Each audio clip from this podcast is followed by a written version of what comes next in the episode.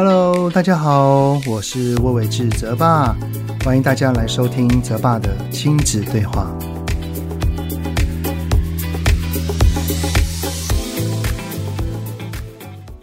Hello，你们好，欢迎收听泽爸的亲子对话，我是亲职教育讲师魏玮志泽爸。哇哦，这个短短一个多礼拜的时间哈，就陆续有好多的学校啊，因为疫情的缘故啊，就收到了这个停课通知啊。我在我自己的脸书上面啊，也有看到许多朋友他们的唉声载道啊，就是他们孩子所就读的学校啊，就突然被通知说停课了啊，可能停课个三天，也有停课个五天啊。就临时不知道该怎么去安置孩子啊。不过真的啦，在疫情的当下哦，很多事情真的就是莫可奈何啊。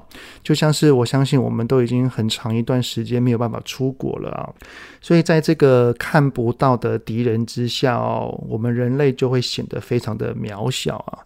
所以我们能做的呢，其实就只有好好的相信，然后遵守政府的指示，把自己顾好，然后提醒孩子要多注意啊。至少我们那个所爱的家人们哦，都还在我们身旁，对不对？因为啊，跟生命相比啊，真的所有的事情都会显得微不足道啊。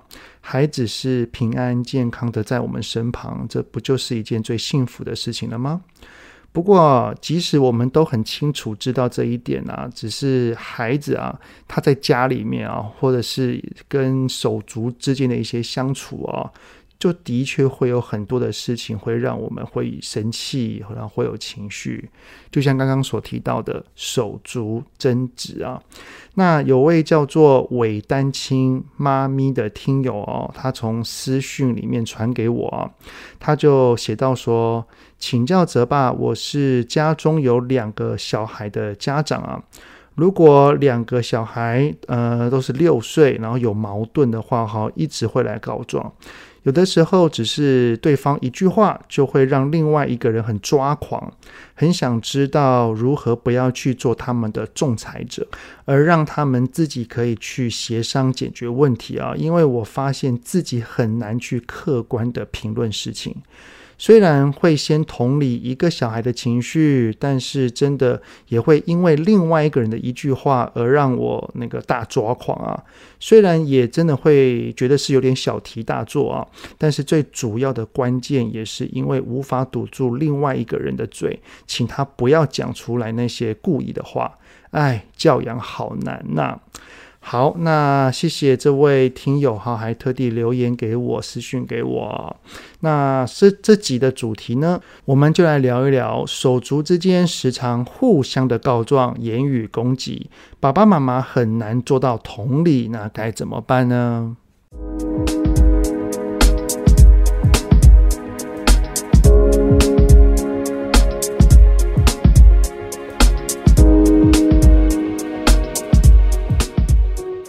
我们先回忆一下哈，如果我们是有手足的话哈，小的时候有跟自己的哥哥姐姐或者是弟弟妹妹吵过架吗？我相信多少都有吧。而且啊，有研究指出啊，只要是相差二至四岁的手足啊，平均每九点五分钟啊就会有一次的冲突，然后年龄越小，年龄越相近啊，这个次数会更频繁。不过呢，只要爸爸妈妈处理得好啊，这个吵架的频繁度会随着他们越来越知道如何跟对方沟通，次数也会随着经验跟年龄的增加而慢慢的降低。但是请记得啊，这个重点是我们做爸妈的是有处理好哦，如果处理得不好，可能会更糟糕啊！我在之前有录制了一集 Podcast 呢，就是在讲述这个手足争吵如何让他们越吵感情越好的主题啊。有兴趣的都可以回头听。而那一集的重点在于啊，要让他们在长大之后关系是良好的，那就必须要从小在互动当中对于手足的印象是好的感受，要远大于不好的感受。而这份感受呢，有的时候是需要爸爸妈妈来营造的啊。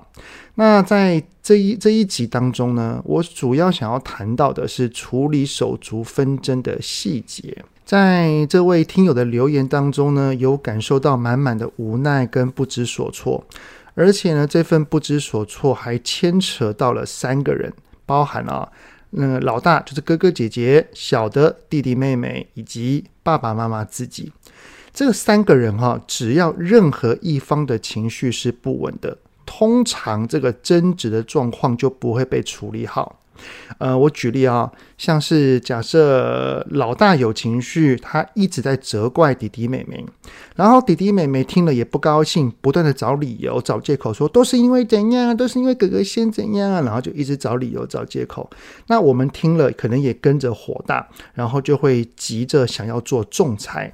可能也是因为内心不够冷静啊，我们讲出谁对谁错，要怎么去处罚，要怎么做，总是无法让两方都满意。然后呢，可能会让大的呢更生气，小的呢苦恼的更厉害。然后呢，爸爸妈妈受不了了，想要撒手不管。然后他们两个还不会自己讨论，多半又只会越吵越凶，甚至大打出手。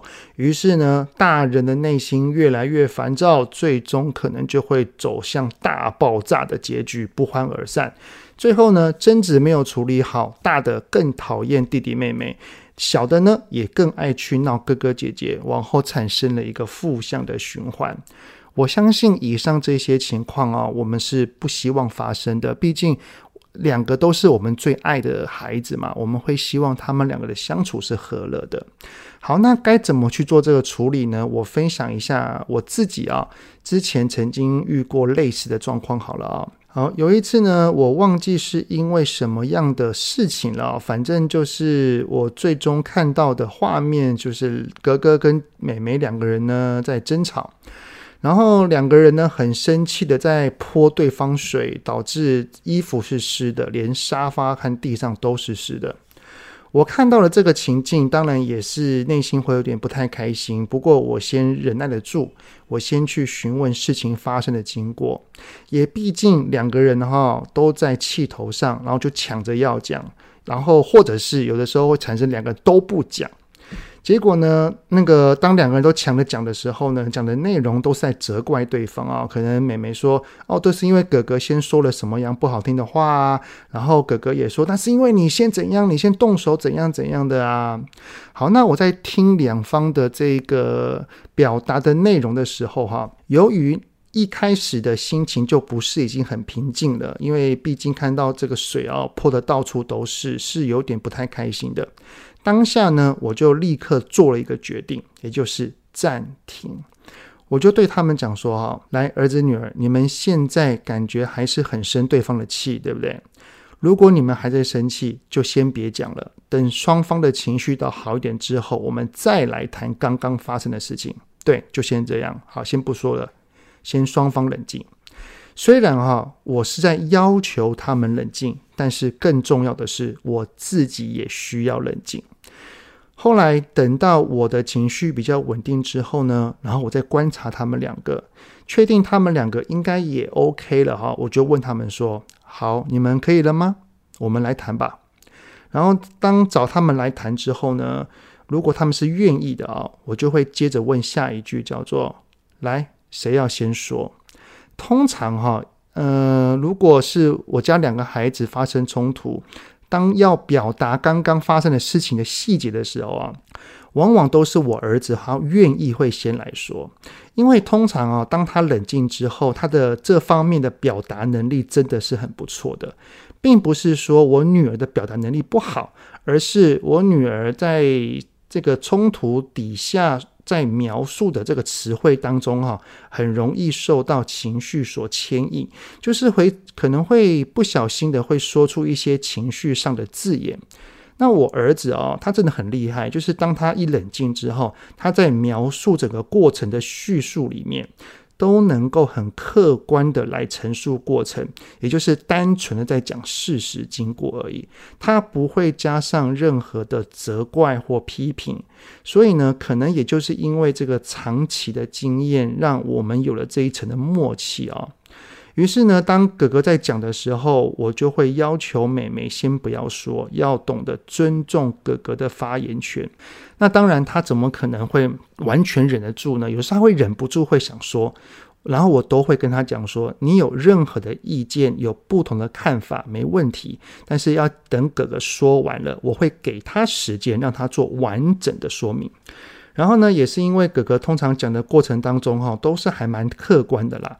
所以当哥哥讲完之后，我就我就会问妹妹说：“哎，女儿啊，哥哥刚刚讲的，你有什么要补充的吗？或者是不认同的地方呢？”如果妹妹有话要说，同样的，此时的哥哥我就会要求他聆听就好，要学习尊重妹妹的发言。当然，这样的过程，哈。我我觉得现在如果有发生冲突，我们这个过程还算是顺利的，但是并不是一开始就是这么的顺利的，而是要慢慢慢慢一次又一次的练习才会养成这个习惯的啊。那该怎么练习呢？就是我记得以前啊，只要当例如说哥哥在讲话的时候。妹妹插嘴了，然后我就会阻止嘛。如果我阻止了，然后还停不下来，就是妹妹还一直讲，一直要讲，然后停不下来的时候，我就会全部暂停。我说好，那那哥哥你先暂停，哎，妹妹你也不要讲了，就是双方都先暂停。当然，暂停的时候，两个人都只能待在原地，不能去玩，不能去做别的事情，让他们清楚的知道。爸爸是要等到全部都讨论完了，才能去做自己的事，并且同时间，我会跟那个插话的人，像我跟妹妹说：“妹妹啊，我感觉到你对于哥哥刚刚讲的不是很认同，所以你才会急着想要反驳。放心，等哥哥说完了，我会让你说，你再好好的讲啊。你在讲的时候，哥哥也不能插话，只能听你说，好吗？所以啊，有任何想讲的，你就先放在心里。”哥哥讲完了，你再说。那这个时候呢，如果是在暂停的过程当中，哥哥心内心也会不公平嘛，觉得说是他一直插话，是他一直在反驳我，我在讲我的，我在讲我认定的，然后导致现在爸爸要我们暂停，然后我还要停在这边，不能做别的事情。那这个时候，我也会去安慰、跟同理、跟理解哥哥他的心中的想法，并且促使让这一个过程能够加速的进行。接着呢，等到双方都接受了，OK，可以聆听了哈。那妹妹，你先听哥哥讲了，可以吗？好，然后我们再来继续。另外呢，我觉得爸爸妈妈除了要当好一个中间者的桥梁角色之外，还必须要担任一个角色，叫做翻译官。好，翻译官是什么意思呢？呃。现在我的儿子跟女儿能够在描述冲突的经过，哈，能够带着不伤害对方、不指责对方的言语啊，这一切都是经过练习的。怎么样的练习呢？就是我担任中间的翻译角色的练习。也就是说，在谈论的过程当中，只要有人讲了带着批评或责备的语言时啊。我也是会先喊暂停，像是妹妹讲了不好听的话，哥哥听了，他好不容易冷静的情绪可能会再被带起来，所以呢，我就会试着翻译原本那个对方所说的话，转换成一个不带刺的言语。呃，比如啊，像是假设美美说，嗯，哥哥真的很讨厌，我已经都说不要了，他还是故意。当我听到了这一个带有批评词汇的出现时，然后我就会立刻喊暂停，我就会说：“哦，好，妹妹，好，爸爸听到了。”先阻止妹妹的继续，然后再用同理的口吻来尝试翻译啊。那我就说：“好，妹妹，我知道了。”哥哥做的这个举动让你是不高兴的，那你用不着说哥哥很讨厌。所以呢，你的意思是你已经有明确的表达说不要了，但是哥哥还是要继续拿你的东西，所以才会这么生气的是吗？哦，例如就是像这样子的翻译言语啊，也可能就是因为这样子的动作，让他们知道了，除了说出批评的言语之外，我还可以怎么说。最后等到双方的论点都讲完之后，然后我才会在事件里面来做沟通，来讨论怎么处理，以及下一次该怎么预防啊，等等的啊。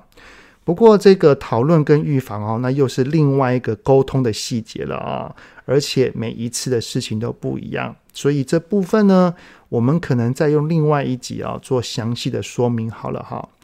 所以针对这次听友的提问，那泽爸来做个小总结啦啊。首先呢，如果孩子之间还没有办法做出良好的沟通，请爸爸妈妈还是要在一旁的引导。不可以就直接丢给他们说，你们自己讨论，只是呢，要先做到的地方是孩子们跟爸爸妈妈自己的情绪要先办法稳定。记得等情绪稳定了，我们再来讨论刚刚发生的冲突哦。第二个呢，就是让他们练习表达，要试着分别陈述刚刚所发生的经过，而且要学习互相的尊重。当对方有在发言时，我们可以不认同，但是要学会把对方的话听完再来说。不过啊，这个练习依然还是很需要爸爸妈妈的引导啊。来，第三个就是我们要做手足之间的沟通桥梁，记得不要害怕手足吵架，而是要教他们下一次可以怎么吵架。孩子的言语通常啊，第一个词汇有限，再来就是很容易被情绪所带动，所以呢，就必须要透过我们的翻译，让他们知道双方真正的意思，以及让他们也能够明白，原来之后我还可以用更好的沟通来去做表达，怎么样说才可以不带刺，没有攻击性的哈。相信在我们的引导跟翻译之下，他们学会了如何跟对方沟通。我相信手足的感情才会越来越好哦。好的，那这就是这集 Podcast 的内容啦。你们家的孩子哈也会时常的在做争吵吗？很谢谢你们的聆听，节目就先到这边喽。关于手足的议题啊，还有任何想听的内容，都欢迎在 Apple Podcast 底下呢，先五星按个赞，然后再留言告诉我哦。泽爸的亲子对话，我们下次再见啦，拜拜。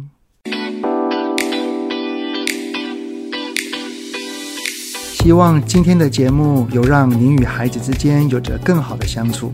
欢迎在各个收听平台订阅泽爸的亲子对话。如果是用 Apple Podcast，请以五星按赞给予肯定，也欢迎留言，我们一起讨论哦。如果有想要听什么亲子的议题，请欢迎告诉我。愿天下家庭的亲子关系能够更好。泽爸的亲子对话，我们下次见。